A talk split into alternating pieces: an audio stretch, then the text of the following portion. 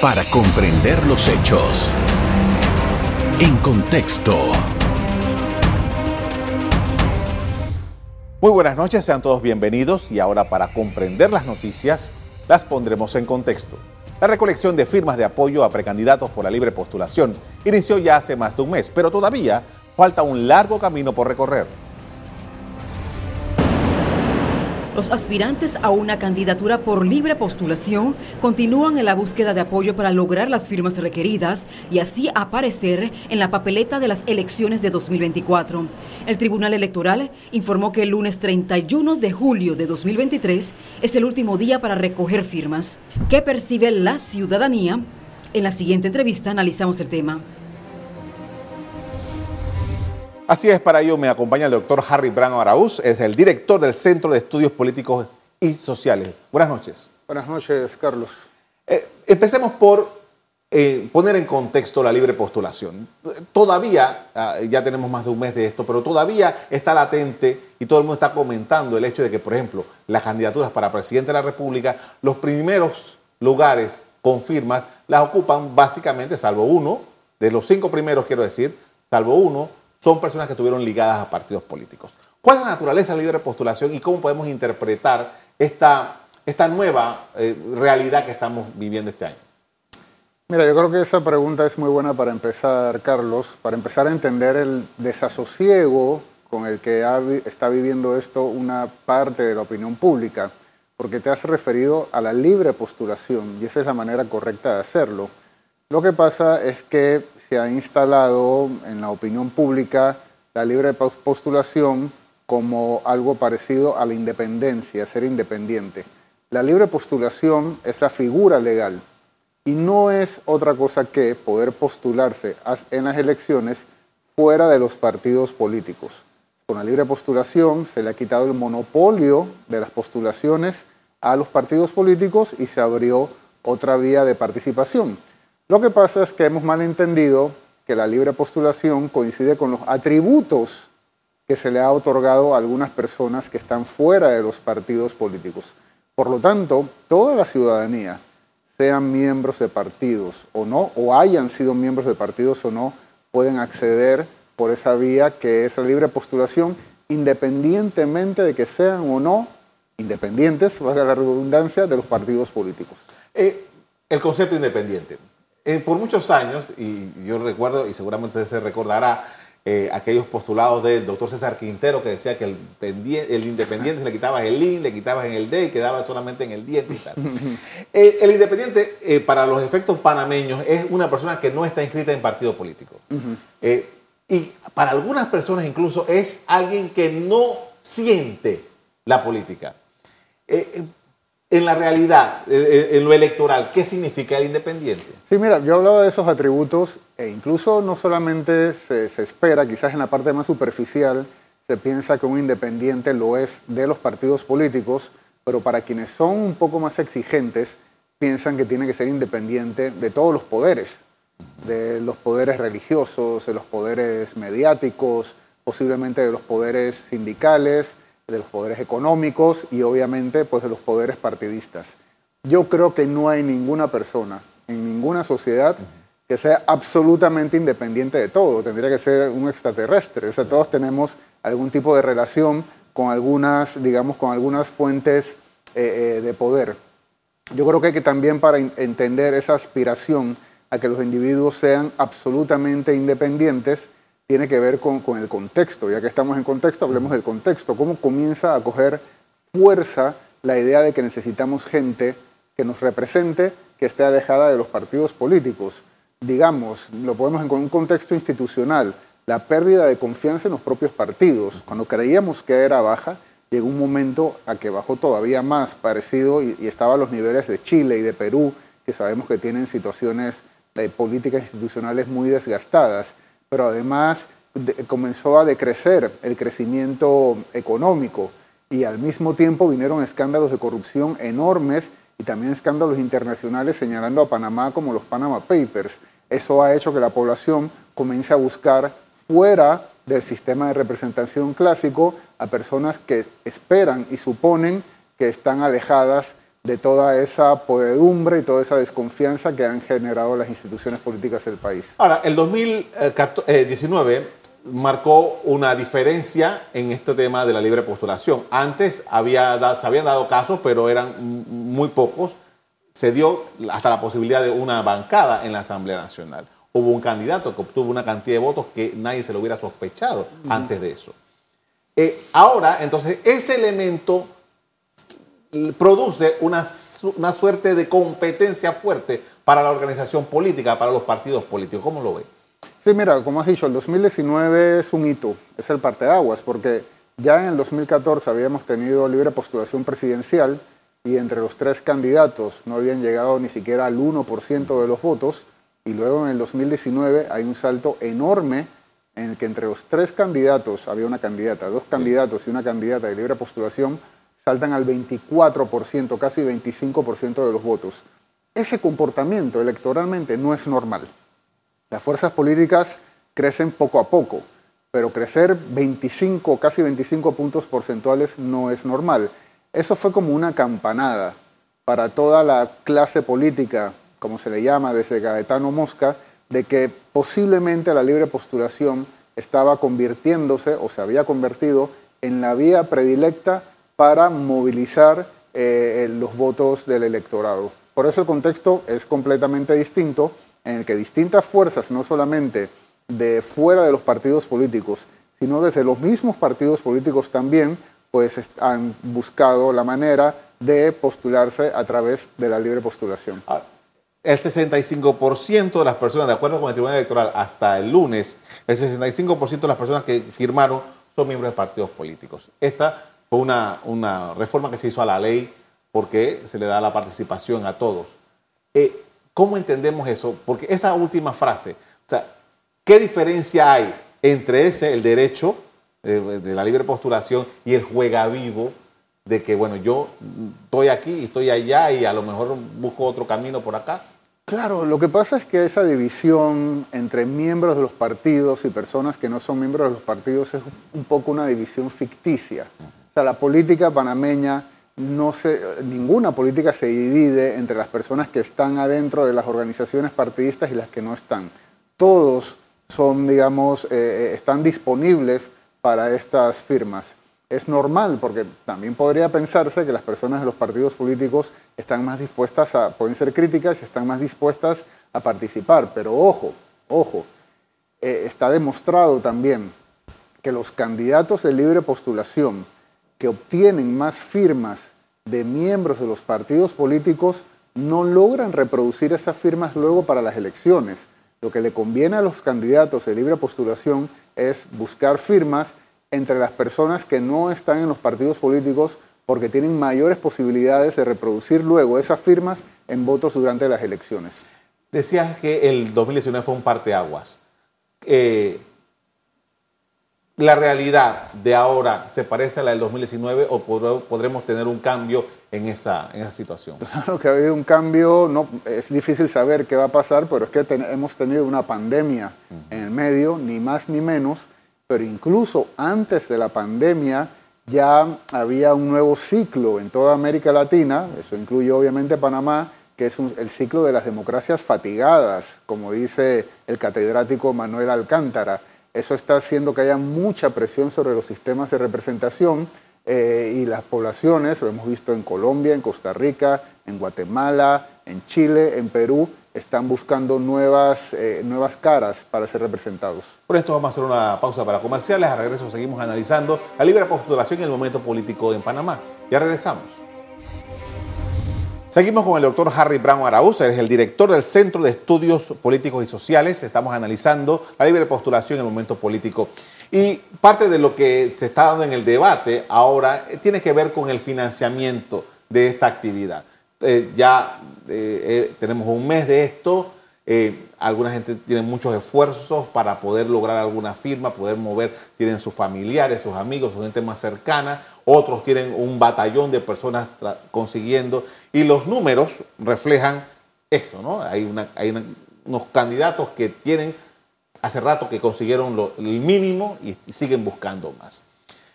Hubo una comparecencia de los magistrados por lo menos el magistrado Arauz, a la asamblea y hubo un debate porque él decía que para estar en la política hay que tener dinero.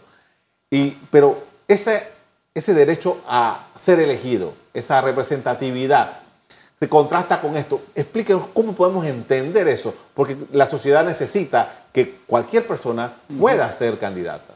Claro, y esa es la esencia de la democracia, que todos podamos postularnos eh, para representar a, la, ciudadanía. Mira, pero al mismo tiempo, no hay que ver con morbo la relación entre dinero y democracia. la democracia necesita dinero. Eh, lo que tenemos que hacer fríamente es ver cuál es, buscar cuáles son los mejores esquemas de financiamiento para que la política democrática sea cada vez más democrática. Y en Panamá tuvimos una época entre los años 2009 y 2014 en el que la cantidad de dinero que se necesitaba para participar en las elecciones llegó a ser exorbitante. En el 2019, gracias a las reformas electorales, logramos controlarlo mucho. en este momento, visto desde los números, hay mayores posibilidades para gente común y corriente ser un candidato exitoso de lo que lo había sido hace, hace cinco años. Y eso está estudiado y está escrito. La mejor manera para hacer que la política democrática, para que toda la ciudadanía tenga acceso a la política democrática a través del financiamiento, es tener un financiamiento público que le dé las mismas posibilidades a toda la población. Ahora, en un país como el nuestro, el, el financiamiento público antes de, volver de la pausa, más o menos el año 98. De ese tiempo a esta parte, eh, ha habido muchas críticas acerca de por qué se usa para los partidos políticos, por qué se usa para los candidatos, ese es el dinero de todo el mundo, por qué se... O sea, ¿cómo entendemos esa dicotomía entre la necesidad de que todo el mundo tenga acceso a los puestos electorales y que el presupuesto público, que el dinero nuestro sea utilizado para la política, para sobre todo que lo usan ciertos políticos de una manera que no estamos del todo convencidos. La crítica viene sobre todo porque el crecimiento del dinero que hemos estado usando, la fórmula como se calcula ese dinero, no va acorde al crecimiento, al número de partidos, al número de candidatos y al crecimiento de la población. O sea, los ingresos corrientes, el 1% de los ingresos corrientes del, gobierno central, que es lo que dice eh, la norma, pues ha crecido enormemente, creo que va por 100 millones de dólares. Eh, el crecimiento, no recuerdo el porcentaje ahora, pero el padrón no ha crecido tanto. Hay que revisar, hay que revisar la fórmula. Eso, y ahí hay suficiente dinero para que todos los candidatos y candidatas puedan eh, participar utilizando dinero público. Hay que distribuirlo mejor. Yo tengo una posición ambigua, tengo que reconocer al respecto. Yo creo que sí, que tiene que haber equidad en la competencia y que esa equidad tiene que ver en buena medida con que el dinero público se reparta equitativamente. Pero al mismo tiempo, si el objetivo de un sistema de partidos, un sistema electoral, es que las propuestas que se presentan sean de largo plazo, sean proyectos colectivos y no personalistas, pues hay que promover, hay que incentivar la creación de partidos y yo creo que ese esquema de financiamiento, que es muy desventajoso para los candidatos de libre postulación, sí lo es, en el fondo está incentivando la creación de partidos políticos para poder tener acceso a, una, acceso a la competencia de una manera más ventajosa. Ya tenemos un ejemplo, que es el del caso eh, de Ricardo Lombana con el, con el movimiento Otro Camino. él se dio cuenta que tenía que crear un partido político ese es el incentivo que crean las normas electorales. Ahora, en otros países, para no ir más lejos, aquí cerca de nosotros, hay lugares en donde hay una multiplicidad de partidos, eh, pero que eh, para nosotros, para los efectos nuestros, es asombroso. Sí. Pero para ellos es normal. Aquí en Panamá la política ha sido en los últimos 25 o 30 años a eliminar los partidos políticos. Queremos partidos que sean gigantescos que tengan 300 mil y tantos eh, adherentes. No es tanto con los adherentes, Carlos. Eh, eh, sí, estoy pensando en el caso de Costa Rica. Me imagino que es el que tienes allí con los 25 candidatos que tuvieron en la elección anterior. Es imposible tener una elección representativa de esa manera. Los, los sistemas de partidos, digamos, los sistemas de competencia tienen dos funciones. Por un lado, tienen que mostrar la pluralidad de la sociedad, pero también tienen que servir para agregar intereses. Entonces, tener una cantidad moderada de candidatos, como la tenemos en Panamá, que es un sistema de pluralismo moderado, es lo deseable. No es bueno tener 25 candidatos, se fragmenta demasiado, digamos, en los proyectos de la sociedad, eh, como obviamente tampoco es bueno tener un solo candidato. Yo creo que la cantidad, de, la cantidad de candidatos y algunas candidatas, ahí hay un principal reto, y pocas candidatas, creo que la cantidad de candidatos que hay en Panamá es, es la razonable y nos permite tener desde ese punto de vista una oferta suficientemente diversa, pero también integradora. Ahora, dice el reporte del Tribunal Electoral que hasta el lunes había 338.646 firmas de apoyo. 73.722 firmas son de jóvenes de 18 y 25 años, que es el grueso de los que están firmando. Mi pregunta es, ¿cuántos partidos políticos hay en esas 338 mil y pico? ¿Y qué, cuál es la, medición de la temperatura de que la mayor cantidad de firmantes sean jóvenes? Es muy interesante. Mira, la democracia panameña le ha fallado a los jóvenes. Eh, son los que mayor desempleo sufren, eso según los estudios del CIEPS son los que eh, sufren mayor discriminación. La democracia panameña está siendo muy dura con la juventud, por eso no es casualidad que veamos grupos de jóvenes que se están organizando para presentarse a través de la libre postulación. la juventud panameña se está organizando electoralmente a través de la libre postulación para llegar a los cargos de representación casi que en defensa propia, porque el resto de la sociedad les está haciendo, les está haciendo no quiero decir que les está haciendo daño, pero sí les está faltando a la promesa de un, mejor, de un bienestar.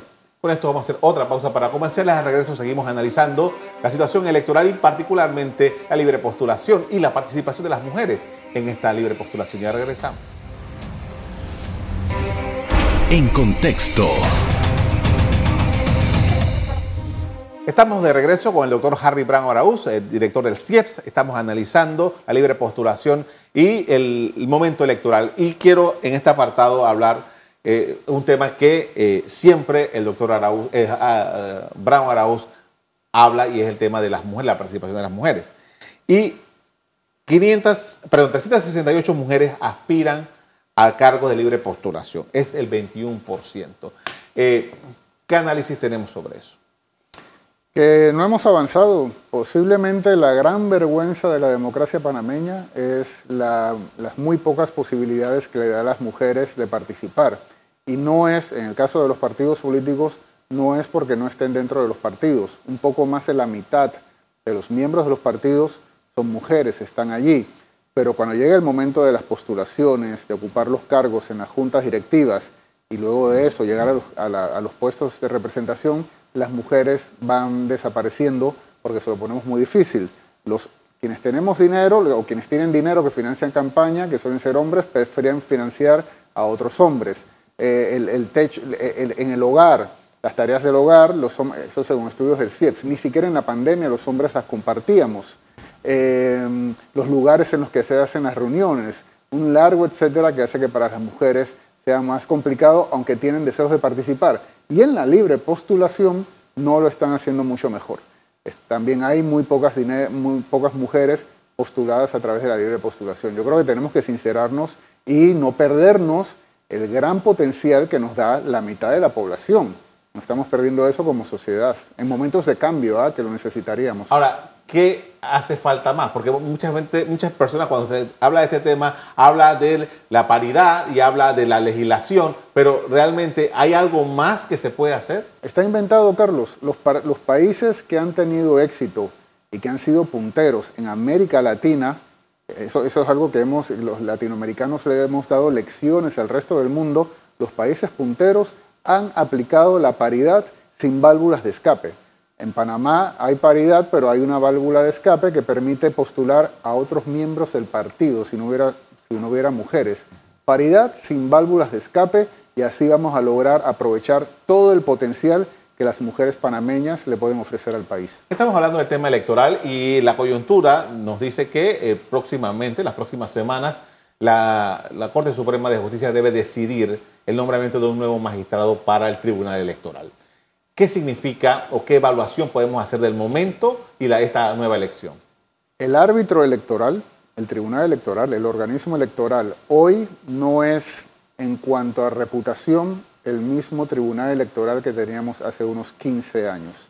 Está demostrado por encuestas que la confianza que tiene la ciudadanía panameña en el organismo electoral ha ido cayendo de manera importante y ellos lo saben en el tribunal electoral. Por lo tanto, esa elección es una muy buena oportunidad para ayudar en la corrección de esa caída de la reputación del Tribunal Electoral. Pero ojo, eso no justifica, porque también hay, hay fuerzas políticas que lo hacen, eso no justifica que se golpee al árbitro.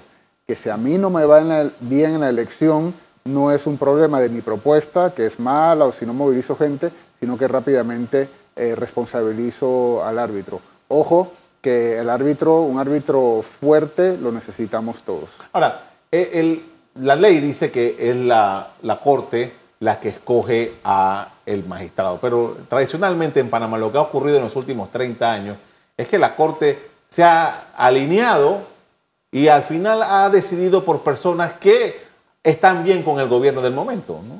Es, lo que ha ocurrido, es un hecho. Habría que ver caso por caso.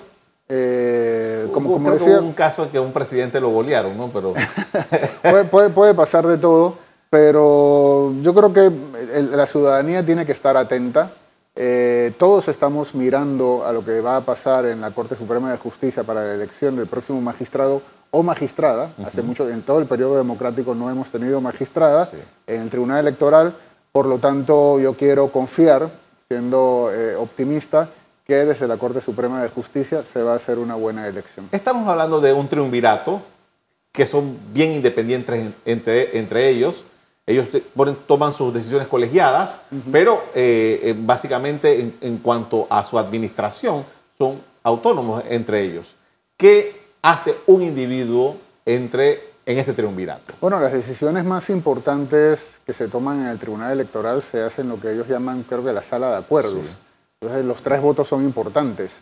Eh, y son, yo creo que difícilmente nos hemos enterado de que haya decisiones que sean absolutamente conflictivas.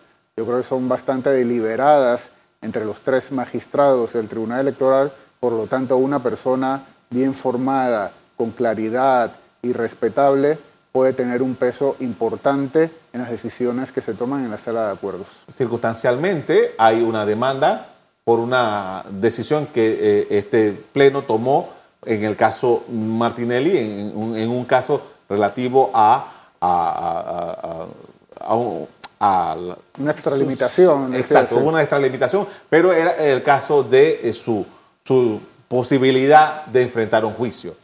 Esto está pendiente de examen en, en los tribunales. La pregunta mía es, ¿esto cómo puede eventualmente alterar lo que ocurre dentro del Tribunal Electoral? Mira, yo creo que hay que verlo en contexto. Ese evento es el más reciente, estuvieron las declaraciones de aquellas sobre el dinero del magistrado Araúz, estuvo el desastre de la recolección de firmas de la libre postulación en el 2018, em, estuvo, digamos, toda, todos los, problemas que ha habido para controlar el financiamiento público y el financiamiento privado.